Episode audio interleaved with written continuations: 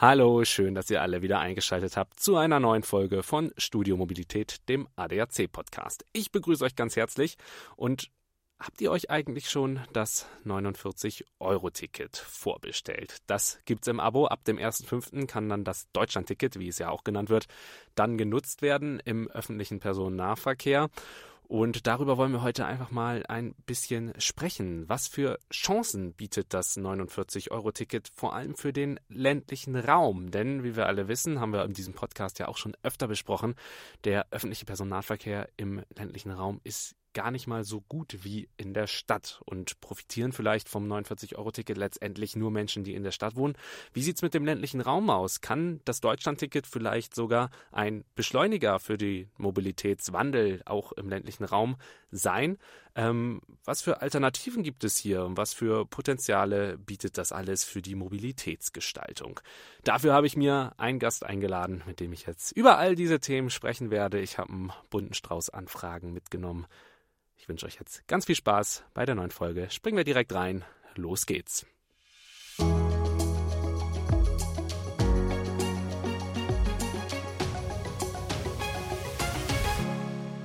In der heutigen Folge freue ich mich, Tim Fuchs begrüßen zu dürfen. Er ist Beigeordneter beim Deutschen Städte- und Gemeindebund und wird heute ganz, ganz viel zum Thema 49-Euro-Ticket und Mobilität auf dem Land zu erzählen haben. Hallo Herr Fuchs, schön, dass Sie heute bei mir in der Folge zu Gast sind. Hallo Herr Schnaas, danke, dass wir das Interview machen. Sie sind Beigeordneter beim Deutschen Städte- und Gemeindebund. Was ist die Funktion von einem Beigeordneten? Das ist eine Funktionsbezeichnung aus dem gemeindlichen Bereich. Äh, dort gibt es ja den Bürgermeister und in den Kommunalverfassungen ist regelmäßig vorgesehen, dass dem Bürgermeister für die Fachfragen, für die Fachdezernate sogenannte Beigeordnete zugeordnet sind. Das kann man vielleicht in der freien Wirtschaft mit Abteilungsleiter vergleichen. Und der Deutsche Städte- und Gemeindebund ist ja der Vertreter der Interessen von den deutschen Städten und Gemeinden ähm, und dann auch natürlich im Bereich der Mobilität, ein ganz großes Thema, ähm, ist ja immer auch der Punkt, haben wir hier im Podcast auch schon des Öfteren beleuchtet, dass eben der öffentliche Personennahverkehr auf dem Land eben nicht so gut oder nicht so weit oder wenn überhaupt ausgebaut ist wie in der Stadt. Da ist natürlich alles immer ein bisschen enger getakteter und alles ein bisschen besser als auf dem Land. Darüber wollen wir heute auch reden. Ähm, großes äh, Stichwort und Aufhänger dieser Folge ist tatsächlich das 49-Euro-Ticket oder das Deutschland-Ticket, äh, wie es auch heißt. Ähm, das startet ab dem 1.5. Man kann es auch jetzt jetzt schon vorbestellen, ähm, das Abo. Haben Sie das schon gemacht? Sind Sie schon im Besitz des 49-Euro-Tickets? Ja, ich habe es tatsächlich schon. Ähm, ich war vorher treuer Abokunde hier in Berlin und mein Verkehrsunternehmen hat mir dann frühzeitig das Angebot gemacht, ähm, mein Abo umzuwandeln in ein 49-Euro-Ticket. Das habe ich gerne angenommen, mhm. eben gerade von dem Hintergrund, dass es günstig ist und dass man ja ähm, zu dem Tarif der jetzt nicht nur in Berlin gilt, für 49 Euro halt ähm, auch bundesweit fahren kann, nicht nur im ÖPNV, sondern auch in den Regionalverkehren. Das ist natürlich ein tolles Angebot, was ich gerne wahrnehme. Absolut. Ich habe es noch nicht vorbestellt, werde es aber auch definitiv noch machen. Äh, ist natürlich auch sehr praktisch. Hier in München natürlich auch ähm, gut nutzbar, aber ähm, über die Stadt wollen wir heute gar nicht so viel reden, sondern eher über den ländlichen Raum.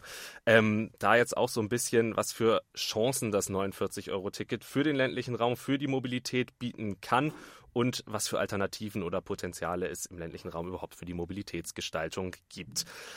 Da gleich die erste Frage. Kann das 49-Euro-Ticket oder das Deutschland-Ticket denn den Mobilitätswandel also erstmal ganz grundsätzlich beschleunigen? Viel hört man ja schon dazu. Ich denke schon. Ich denke, dass das Ticket auf längere Sicht vor allen Dingen das Potenzial hat, wirklich ein Gamechanger zu werden. Davon bin ich überzeugt. Eben gerade, weil es mehr Menschen den Zugang zum ÖPNV ermöglicht. Wir haben zum einen den günstigen Preis, ich habe es gerade gesagt, 49 Euro. Das ist für das Angebot ein sehr, sehr guter Preis. Die Einfachheit in der Anwendung.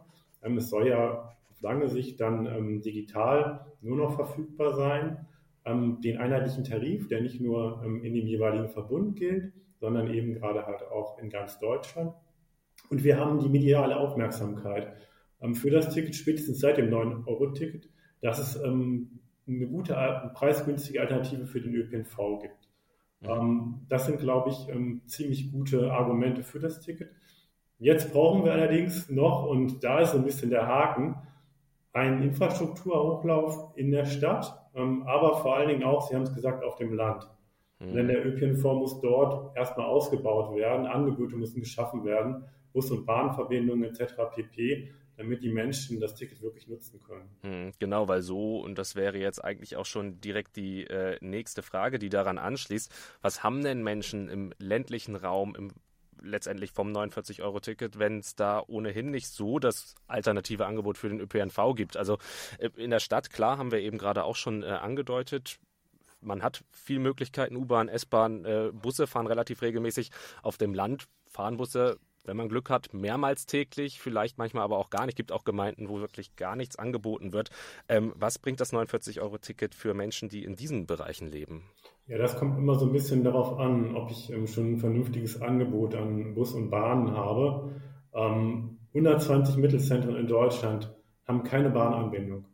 Die Menschen, die dort wohnen, bringt das Ticket sehr, sehr wenig. Es geht also bei dem ganzen Thema auch um, um das größere Thema gleichwertige Lebensverhältnisse und ähm, Verfügbarkeit von Bus- und Bahnverbindungen, nicht nur in der Stadt, sondern auf dem Land. Und ähm, das ist ein Thema, wo wir, glaube ich, ähm, in der Folge jetzt, wo wir das Angebot haben, noch verschärft dran müssen. Denn es mhm. bringt ja nichts. Ähm, denken Sie an die Pendler, ähm, denken Sie an äh, die Menschen, die eigentlich auf das Auto verzichten müssen, die einkaufen wollen in der Mittelstadt, in der größeren Stadt, die einfach auch Alternativen haben wollen, gerade im Bereich längerer Verbindungen, die man vielleicht nicht mit dem Radverkehr wahrnehmen kann, für die müssen wir auch ein Angebot schaffen, damit äh, für die der ÖPNV auch eine vernünftige Alternative zum Auto wird. Mm, absolut. Ähm, 49-Euro-Ticket mal eben ganz kurz zur Seite, wo wir bei diesem Thema sind. Ähm, das, das, kostet natürlich auch ähm, wahnsinnig viel, den ÖPNV auch im ländlichen Bereich äh, auszubauen oder zu stärken. Ähm, wie viel mehr finanzielle Mittel als derzeit bereitgestellt werden müssten denn überhaupt bereitgestellt werden, um den ÖPNV eben auch im ländlichen Raum, ich sag mal, fit zu machen? Ähm, man, man hat so einen Bereich gehört, eine Roland Berger Studie hat auch davon gesprochen, so 11 Milliarden Euro bis 2030, die benötigt werden. Ähm, das klingt erstmal nach einer Menge Geld, aber es muss natürlich auch viel getan werden. Reicht das? Die 11 Milliarden Euro sind schon mal eine ziemlich gute Hausnummer, wobei man zu den 11 Milliarden Euro von Roland Berger, das ist ja das Leistungskostengutachten, das sogenannte, was im Auftrag des Verbandes Deutscher Verkehrsunternehmen erstellt worden ist. Mhm. Diesen 11 Milliarden Euro muss man sagen, dass die für 2030 gelten im Vergleich zu 2018. Also welchen Mehrbedarf habe ich in 2030 mhm. im ÖPNV gegenüber 2018, um den ÖPNV so gut auszubauen, dass wir die Klimaziele erreichen. Das ist mhm. sozusagen Hintergrund der Studie. Und da sieht äh, die Studie vor allen Dingen einen ganz massiven Ausbau ähm, des ÖPNV in der Stadt, ähm, aber auch auf dem Land ähm, als erforderlich an. Und ähm, diese 11 Milliarden Euro, die werden im Übrigen gerade nochmal überprüft. Ähm, die Studie ist ja jetzt auch schon, ähm, glaube gut anderthalb Jahre alt und ähm, letzten Endes soll der Bund ja auch mitfinanzieren. Deshalb hat der Bund gesagt, wir machen nochmal eine eigene Studie, um das alles nochmal wieder zu überprüfen. Und ähm, ich kann mir sogar vorstellen, dass da eine noch höhere Zahl rauskommt, denn wir haben ja jetzt, ähm, wir haben das gerade ja in vielen Lebensbereichen auch bemerkt durch äh, die Ereignisse in der Ukraine, ähm, gestiegene Energiekosten, die dann nochmal dazukommen, aber wir haben auch zum Beispiel höhere Personalkosten. Also das ähm, sind wirklich ähm, dicke finanzielle Bretter, die hier gebohrt werden müssen, ähm, um halt den ÖPNV-Ausbau zu beschleunigen und die Klimaschutzziele zu erreichen. Also eine Menge Geld, die da auf jeden Fall in die Hand, aber auch genommen werden muss, weil äh, dass sich da was tun muss, äh, da sind wir uns ja alle einig. Ähm, springen wir wieder zurück zum 49-Euro-Ticket. Auch da ist ja ein kleiner Kritikpunkt, dass es nur zum Großteil digital angeboten wird. Es soll auch eine äh, Chipkarte, äh, ähnlich wie vom Format her wie so eine Kreditkarte oder Personalausweis geben. Ähm, aber gerade ältere Generationen mit diesem digitalen Angebot, die benutzen ja nicht in dem Maße wie jetzt die jüngere Generation das Handy oder sind dem affin gegenüber. Ähm, hindert das ältere Leute daran, das 49-Euro-Ticket zu kaufen, die ja auch auf Mobilität angewiesen sind? Also ich, ich, glaube, man sollte die ältere Generation ja nicht unterschätzen. Ähm, Handys sind ja nicht nur bei der jüngeren oder mittelalten Generation verbreitet, sondern auch bei vielen älteren Menschen. Man, man merkt vor allen Dingen aber auch ähm, in vielen Lebensbereichen, dass ja immer dann, wenn ich ähm, ein Handy brauche als Verfügbarkeitsvoraussetzung für eine Dienstleistung, dass die Menschen dann halt auch ein Handy haben oder benutzen, anschaffen etc. pp. Es ist ja im Übrigen aber auch so, dass ich ähm, das, den digitalen Chip habe beim 49-Euro-Ticket, also die Plastikkarte mit ähm, dem Chip, ähm, wobei wir auch gelernt haben, dass da im Moment ein bisschen Probleme bei der Verfügbarkeit gibt, aber ich glaube, auf lange Sicht wird ähm, diese Verfügbarkeit halt da sein. Und ähm, außerdem ist es ja so, dass übergangsweise auch ein Papierticket angeboten wird bis Jahresende, ähm, eben gerade weil viele Verkehrsunternehmen, die das anbieten, noch gar nicht so weit sind mit den digitalen Tickets. Also ich glaube nicht, dass das jetzt ähm, das große Hindernis bei der Einfuhr des 49-Euro-Tickets sein wird. Mhm. Okay. Nee, also auch, dass das äh, Ticket als Papierticket zunächst erstmal angeboten wird, spricht ja auch dafür, möglichst viele Leute abholen ähm, zu wollen. Also dass man zusätzlich zur digitalen Variante eben diese, dieses Karten, die Plastikkarte hat und eben auch die Papiervariante anbietet und auf lange Sicht dann natürlich auch ähm, dann auf die digitale Version geht. Aber wie wir gerade gehört haben, abgehängt werden soll und wird hier vermutlich keiner aufgrund dessen. Sprechen wir über äh, die Kosten für das 49-Euro-Ticket. Äh, ähm, die sind ja erstmal äh, geklärt bis 2025 zumindest. Ähm, anderthalb Milliarden Euro ähm, kommen vom Bund, die anderen anderthalb Millionen ähm, werden von den Verkehrsunternehmen getragen. Ähm, wenn die Kosten aber danach ab 2025 bzw. ab 2026 dann nicht mehr übernommen werden, ähm, hört man ja auch immer wieder, kann es auch zu Angebotskürzungen kommen. Das muss wieder ausgeglichen werden. Ähm, was sagt der äh, DSTGB dazu? Ja, die Kosten müssen übernommen werden, auch in der Perspektive, sonst gibt es kein Deutschlandticket. Hm. Alle hoffen, dass der Ausgleichsbetrag von Bund und Ländern insgesamt drei Milliarden Euro dass der sinken wird, wenn immer mehr Leute das Ticket kaufen, weil ich dann ja immer mehr Einnahmen habe. Land, Sie haben völlig recht. Ich habe, glaube ich, Verkehrsbetriebe gesagt, aber ja, genau. die sind die Länder, ja, genau. Aber bei der Finanzierung dürfen wir uns nicht das, auf das Prinzip Hoffnung verlassen. Denn der politische Schaden ähm, für den ÖPNV, aber vor allen Dingen auch für Verkehrswende und Klimaschutz, der wäre zu groß, als dass wir uns leisten könnten, wenn aufgrund einer nicht ja, konsolidierten Finanzierung das Deutschlandticket scheitert. Wir haben im Grunde nur einen Wurf und der muss überzeugend sein. Wenn der nicht gelingt, dann wird der Image-Schaden für den ÖPNV so groß sein, dass wir uns den einfach nicht leisten können. Deshalb müssen Bund und Länder Finanzierung und im Zweifel auch nachschießen. Das gilt vor allen Dingen für den Bund, falls die Mittel nicht ausreichen. Ähm, Angebotskürzungen drohen im Übrigen auch an, von anderer Seite. Wir haben gestiegene Kosten im Bereich Energie und Personal. Also auch da rechnen wir mit Mehrkosten und auch vor dem Hintergrund muss man gucken, dass das Geld ausreichen wird. Mhm. Geld ist ja dann auch wieder die Frage, ähm, wenn es darum geht, um den Grundpreis des 49-Euro-Tickets. Wir sprechen jetzt alle von 49-Euro-Ticket, aber es wurde ja auch schon angekündigt, das 49-Euro-Ticket wird auf Dauer kein 49-Euro-Ticket bleiben. Auch in den kommenden Jahren soll der Preis dann ähm, an, auch an die Inflationsrate angepasst werden. Das heißt, es kann oder wird höchstwahrscheinlich ähm, auch noch teurer. Ähm, schmälert das dann die Attraktivität des Deutschland-Tickets? Ich glaube das ehrlich gesagt nicht. Ähm, es ist im Übrigen auch bei den ähm, Kostensteigerungen so oder bei den Tariferhöhungen, dass äh, der Bundestag sich ja auch nochmal beim Beschluss ähm, des Deutschland-Tickets, also des Regionalisierungsgesetzes, ja die Finanzierungsgrundlage, ausbedungen hat, zustimmen zu müssen zu diesen tariflichen Steigerungen. Das heißt, das wird also diskutiert und ich glaube auch sehr wohl politisch abgewogen werden, was ein angemessener Preis ist. Es ist ja im Übrigen auch ein Mechanismus, den wir kennen bei Tariferhöhungen in den Kommunen. Und ähm, auch da ist ja nicht so, dass das die, die Menschen verprellen. Das hat im Übrigen aber auch ein Gutes, dass der Bund sich ausbedungen hat, dass der Bundestag sich ausbedungen hat, damit zu bestimmen. Denn ähm, bislang war es ja immer so, dass der Bund bei der Finanzierung gesagt hat, ÖPNV das ist eigentlich Ländersache beziehungsweise Sache der Kommunen auch in der Finanzierung. Wir geben da aufgrund der Vorgeschichte, ähm, will ich jetzt nicht zu weit ausholen, schießen wir Geld dazu ähm, mhm. über das Regionalisierungsgesetz. Und jetzt, wo der Bund sozusagen auch nochmal stärker mit über die Finanzierung bestimmen will, sehen wir ihn auch mehr in der Verantwortung. Das heißt, wir finden, dass der Bund dann halt auch aus diesem Argument heraus für eine auskömmliche Finanzierung sorgen muss. Mhm. Kann man, ist denn schon absehbar, äh, was für ein Preissprung das machen wird? Also wird es nächstes Jahr dann 59-Euro-Ticket oder 79-Euro-Ticket oder kann man das noch gar nicht abschätzen? Das kann man noch gar nicht abschätzen, aber ich gehe mal davon aus, dass es nicht zu diesen großen Preissprüngen kommen wird. Mhm. Es wird für das 49-Euro-Ticket auch das gelten, was auch für die herkömmlichen ÖPNV-Tickets gilt, das sind in der Regel politische Preise, wo man sehr wohl in die Abwägung mit einbezieht, was, wie hoch darf die Erhöhung sein, was können sich die Menschen noch leisten, damit das Ticket auch weiterhin angenommen wird. Spricht erstmal zumindest für die kommenden Jahre auf jeden Fall für ein äh, gutes Argument, auch für das 49-Euro-Ticket, dass wir uns da nicht so große Sorgen machen müssen. Ähm, springen wir wieder ein bisschen weg vom 49-Euro-Ticket, bleiben aber thematisch noch beim äh, ÖPNV im ländlichen Raum, ehe wir dann ähm, zu, gegen Ende der Folge auch nochmal den ähm, Pkw-Verkehr im ländlichen Raum ein bisschen beleuchten wollen. Ähm, die Deutsche Bahn plant beispielsweise Rufbusse oder Shuttle-Angebote für den ländlichen Raum. In Städten kennt man beispielsweise auch in Hamburg zum Beispiel Moja. Das ist quasi ein Rufbus, ähm, auf den sich, äh, wo sich dann mehrere Personen auf einer Strecke ähm, die, das, das, das, Taxi, den Bus teilen können.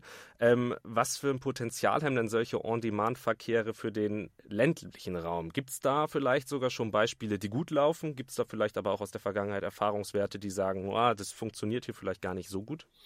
Ja, es gibt in der Tat, ohne jetzt einzelne Beispiele zu nennen, gute und schlechte Beispiele oder nicht so gute Beispiele. Ähm, das Thema ist natürlich überall da ähm, wichtig, wo halt die Nachfrage gering bleibt. Also wo der Bus nur einmal pro Stunde kommt. Ähm, da ist im Moment jedenfalls der ÖPNV keine echte Alternative oder wo der ÖPNV, der einzig angebotene ÖPNV der Schülerverkehr ist. Mhm. Ähm, wenn ich aber auf dem Land oder auch im Stadtrandgebiet oder auch zur Tagesrandzeit die Möglichkeit habe, ähm, Rufbus zu buchen, digital oder per App, ganz einfach, dann kann das natürlich ein fehlender Baustein im System sein, der ähm, immer mehr Menschen auch dann davon überzeugt, den ÖPNV zu nutzen. Man muss sich aber das immer sehr genau angucken. Und man muss auch ehrlich sein in der Debatte, denn äh, die Erfahrungen zeigen, dass äh, das oftmals auch mit sehr hohen Kosten verbunden ist. Ähm, mhm. Immer vor allen Dingen immer dann, ähm, wenn äh, beispielsweise im Hintergrund ich noch Personal habe, was matchen muss, wenn das nicht ähm, zu 100 Prozent digital geht. Ähm, die Fahrer müssen natürlich auch oder Fahrerinnen müssen auch vernünftig bezahlt werden. Das heißt, man muss im Einzelfall immer sehr genau hingucken, ob sich das lohnt. Um auch da mal eine Zahl zu nennen, ähm, die erwähnte Roland-Berger-Studie geht in 2030 oder bis 2030 von ungefähr 3,8 Milliarden Euro allein Zuschussbedarf allein in diesem Bereich ähm, aus, um da zu vernünftigen ähm, Möglichkeiten zu kommen. Das heißt, ähm, das kann eine Möglichkeit sein, ist aber mit Sicherheit auch nicht der Königswerk. Es gibt aber auch Alternativen. Es gibt ja das Plusbus-System, ähm, beispielsweise in Brandenburg zum Lückenschluss. Ich glaube, man muss immer sehr genau sich den Einzelfall angucken, was, was sich anbietet. Hm, was passt in welcher Gemeinde oder in welchem Raum am, am besten als, als, als Verkehrsmittel, als, als Möglichkeit ähm, auch im ÖPNV. Ähm, da jetzt direkt der Übergang äh, zum, zum Pkw-Verkehr, weil das auch, was wir gerade äh, alles besprochen haben, zeigt auch ja nochmal deutlich, eine Menge Geld muss in die Hand genommen werden. Bis das aber der Fall ist, ist das Auto tatsächlich auf dem Land für viele noch alternativlos. Also viele wohnen auf dem Land, fahren mit dem Auto in die Stadt. Ähm, wie kann das denn verhindert werden? Sie haben jetzt gerade schon ein paar Beispiele gesagt, äh, genannt, aber wie kann verhindert werden, dass auch äh, in Zukunft jeder mit einem eigenen Auto äh, in die Stadt oder zur Arbeit fährt? Ja, also wir wollen natürlich keine Verhinderungspolitik gegen das Auto machen. Und es ist klar, dass das Auto auch auf lange absehbare Zeit das am meisten genutzte Verkehrsmittel im ländlichen Raum sein wird. Ähm, es hat ja wirkliche Vorteile, was Flexibilität, Komfort anbelangt. Aber ähm, ich glaube, man kann von dem Auto sehr viel lernen, wenn man die Alternativen wie Busse und Bahnen stärken will. Also beispielsweise, dass man ein gutes, ein komfortables, ähm, ein preislich vernünftiges Angebot macht und vor allen Dingen auch ein Angebot, was von der Qualität her überzeugt. Denn äh, wenn ich die Autofahrer in den ÖPNV locken will, dann muss ich ein Angebot haben, was, was sauber ist, was ähm, auch rechtzeitig kommen. Denn es nützt mir ja nichts, wenn ich äh, sozusagen in 80 oder 90 Prozent ähm, der Fälle pünktlich im Büro bin, dann bin ich immer noch an äh, ein bzw. zwei Tagen unpünktlich, ähm, jetzt bezogen auf die Pendler. Also da kann man ähm, vom Auto sehr viel lernen, um, um halt auch besser zu werden.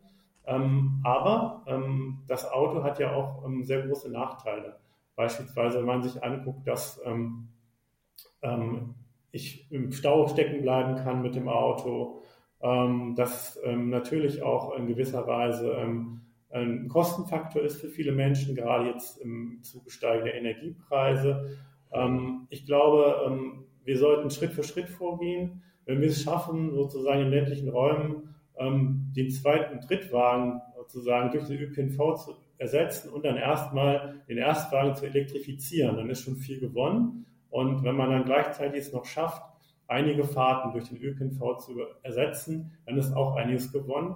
Und die Zeichen der Zeit, die stehen ja auch so ein bisschen dafür, denn wir haben ja im Zuge der Corona-Pandemie auch so ein bisschen, ähm, gerade bei den Pendlern, ähm, ähm Wechsel, Bewusstseinswechsel, ähm, auch einen Wechsel ähm, erfahren in der Art, ähm, wie ich arbeite und wo ich arbeite. Also die Menschen pendeln nicht mehr jeden Tag ins Büro, sondern vielleicht nur noch jeden zweiten oder dritten Tag und ähm, wollen, pendeln zum Teil auch nicht mehr direkt in die Städte, sondern ähm, in das Umland der Städte sind ja auch Coworking Spaces entstanden. Mhm. Und ich glaube, Ziel der Verkehrspolitik muss auch sein, ähm, Bus- und Bahnverbindungen so zu stärken, dass ähm, an den verbleibenden Tagen, wo die Leute dann wirklich noch pendeln müssen, ein gutes Angebot zu schaffen, ähm, um die Leute dann vom ÖPNV zu überzeugen.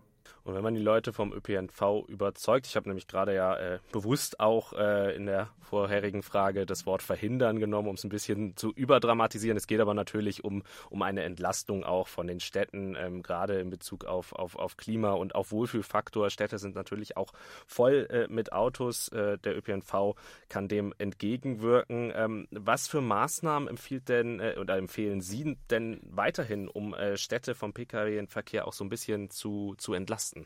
Also da geht es natürlich um ähm, Mobilitätskonzepte und ähm, da geht es aber auch darum, wir haben ja eben gerade auch über Stadt und Land geredet, dass es eigentlich keine One-Size-Fits-All-Lösung gibt.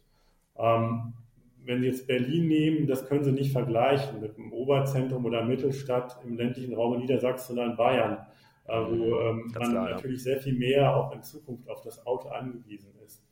Aber ähm, man kann natürlich ähm, gerade was den Verkehrsraum anbelangt, immer zusammen mit den Bürgern natürlich überlegen, ähm, wie kann man alternative Mobilitätsformen stärken, wie beispielsweise Bus und Bahn, haben wir ja schon viel über, darüber geredet, aber auch den Radverkehr, mhm. dass man den öffentlichen Raum ähm, umverteilt, ähm, dass man andere Alternativen schafft, so ein bisschen äh, Push und Pull ähm, zusammenbringt mit den Menschen, damit wirklich auch Alternativen nicht nur gesehen, sondern auch wahrgenommen werden aber ähm, das halt auch alles immer bezogen auf die jeweilige Verkehrssituation in der jeweiligen Kommune. Ähm, zu Push und mhm. Pull gehört aus unserer Sicht auch ähm, das Thema STVO, also mehr Möglichkeiten äh, der Kommunen im Bereich der Verkehrsregulierung, Tempo 30, ähm, nicht nur in bestimmten Bereichen, sondern flächendeckend anordnen zu können, beispielsweise auch Parkraummanagement stärker als ähm, Möglichkeit zu nutzen, um halt eben gerade die Alternativen zum Auto zu stärken ähm, um aber beispielsweise auch ähm, die Autos ähm, nicht nur abzuschaffen, sondern äh, beispielsweise auch äh, durch ein Preismodell oder beispielsweise halt auch durch Parkmöglichkeiten am Rande von Städten letzten Endes dann für Alternativen zu sorgen, die dann auch wiederum äh, die Alternativen zum Auto stärken. Jetzt haben Sie tatsächlich damit schon meine Abschlussfrage auch ähm, äh, vorweggenommen, die gewesen wäre, was insgesamt geschehen muss in Deutschland, um den Mobilitätswandel zu beschleunigen. Viele Beispiele äh, haben Sie da jetzt ja gerade schon äh, genannt. Ähm, haben Sie darüber hinaus noch vielleicht so oder zusammenfassend so zum Abschluss ein äh, paar Punkte, die Sie hier nennen können? Also ich, ich sehe neben den Themen ähm, mehr Möglichkeiten schaffen ähm, im Bereich des Rechtsrahmens und im Bereich der Finanzierung vor allen Dingen auch das Thema Kommunikation äh, ganz, ganz weit mhm. vorne. Und darüber haben wir eigentlich noch gar nicht geredet. Ähm, es geht ja letzten Endes darum, die Menschen mitzunehmen. Das heißt, wenn man den vielbeschworenen Bürgerwillen ernst nimmt, dann muss man ähm, eigentlich bevor man ähm, Verkehrsräume umbaut, neu gestaltet, in Dialog treten mit den Bürgerinnen und Bürgern, aber auch beispielsweise mit der Wirtschaft, mit der Wohnungswirtschaft. Denn ich brauche die ja eigentlich gerade in städtischen Räumen alle um äh, letzten Endes auch Räume umzugestalten, mehr Alternativen zu schaffen, ähm, auch im Bereich ähm, ja, Fahrradverkehr, Fußgängerverkehr oder auch ÖPNV. Ich glaube, ganz ähm, falsch wäre, wenn, wenn wir als Fachleute vom ADAC oder vom Städte- und Gemeindebund meinen, ähm, es besser zu wissen und den Menschen vorschreiben zu müssen, wie sie mobil sein wollen. Genauso wie es falsch war, in den 70er Jahren auf die autogerechte Stadt zu setzen, ist es heute, glaube ich, falsch, ähm, flächendeckend zu sagen, dass, ähm, dass ähm, die autofreie Stadt die Alternative sein muss. Gleichwohl geht es darum, die Alternativen zum Auto zu stärken. Letztlich, letztlich überzeugen noch gute Angebote. Also nicht einfach ähm, Parkplätze abschaffen, Autos abschaffen äh, und einen Radweg daraus machen, sondern gleichzeitig beispielsweise durch ein innerstädtisches Parkhaus, was man zu einem vernünftigen Preis nutzen kann, wo auch möglicherweise gleich eine Ladestation für ein E-Mobil mit dabei ist, wirklich ein gutes Angebot zu schaffen, ähm, auch für diejenigen, die auf das Auto angewiesen sind. Denken Sie beispielsweise auch an die ganzen ähm, Händler, an die ganzen Gewerbetreibenden, die natürlich auch immer Parkflächen brauchen. Da gibt es, und ähm, das ist in der Diskussion immer noch so ein bisschen in Deutschland unterbelichtet. Da gibt es schon ziemlich viele gute Beispiele. Auch in Deutschland, mhm. wo das gemacht worden ist, beispielsweise auch, wo ähm, Parkplätze abgeschafft worden sind, um am Rande eines Flusses mitten in der Innenstadt eine Flaniermeile zu schaffen, wo einfach Lebensqualität entsteht, was dann wiederum auch ein super Argument ist, ähm, dafür ähm, halt anstatt auf Parkplätze zu setzen, auf ähm, ja, anders nutzbaren öffentlichen Raum, also mehr Lebensqualität in Städten zu setzen, was dann letzten Endes auch die Menschen überzeugt. Also darüber sollten wir, glaube ich, reden. Ähm, und wir sollten darüber reden, halt die Alternativen zum Auto zu stärken, flexibel bedient vom Radverkehr, Fußverkehr, Umweltverbund stärken. Immer mit den Menschen, nicht gegen die Menschen. Und dann müssen wir natürlich noch über zwei Dinge reden. Das ist ähm, neben der Finanzierung auch das Thema Beschleunigung von Planungsgenehmigungsverfahren. Das dauert noch viel zu lang. Mhm. Und auch das Thema Personal. Also wir haben im, gerade im Verkehrsbereich in den Kommunen einen sehr großen Fachkräftemangel. Ähm, es gibt Berechnungen, dass wir bis 2030 in den relevanten Bereichen noch ein Drittel weniger Personal haben werden. Das heißt, da müssen wir unbedingt dran. Wir müssen nicht nur eine Verkehrswende, wir brauchen auch, haben, wir brauchen auch eine Personalwende. Mhm. Ich, ich, ich fasse das nochmal äh, zusammen ganz knapp in ein paar Stichpunkten. Also wir, klar, großer Punkt, den wir jetzt in der Folge auch gehört haben, sind zum einen die Kosten. Äh, Finanzierungsfragen müssen geklärt sein. Sie haben gerade den Personal ähm, Punkt auch noch mit angesprochen. Wir brauchen natürlich auch Personal, damit das alles durchgeführt werden kann.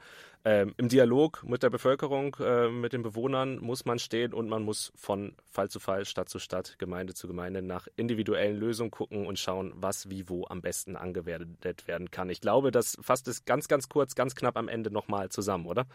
Ja, so ist es. Herr Fuchs, damit sind wir am Ende der Folge. Vielen Dank für Ihre Zeit, vielen Dank für die spannenden Punkte, die Sie genannt haben und die Ausführungen. Äh, ich denke, da konnten viele Hörerinnen und Hörer von uns heute nochmal eine Menge zum Thema 49-Euro-Ticket zum, äh, zur Mobilität im ländlichen Raum und aber auch in der Stadt, worüber wir gerade zum Ende nochmal gesprochen hatten, mitnehmen. Vielen Dank für Ihre Zeit. Machen Sie es gut, Herr Fuchs. Auf Wiederhören. Danke, Herr Schnaas. Machen Sie es gut. Auf Wiederhören. Damit sind wir auch schon wieder am Ende mit dieser Folge von Studio Mobilität. Ich bedanke mich ganz herzlich bei euch, dass ihr bis hierhin dabei wart. Ich hoffe, ihr habt ein bisschen was mitgenommen und wünsche euch, solltet ihr das 49-Euro-Ticket gekauft haben, dann ab dem 1.5. ganz viel Spaß, damit durch Deutschland zu fahren. Wir hören uns an genau dieser Stelle in zwei Wochen wieder. Ich würde mich freuen, wenn ihr dann alle wieder dabei seid. Dann haben wir wieder ein neues spannendes Thema rund um die Mobilität für euch parat. Ich bin Alexander Schnaas. Macht's gut. Bis dahin. Ciao.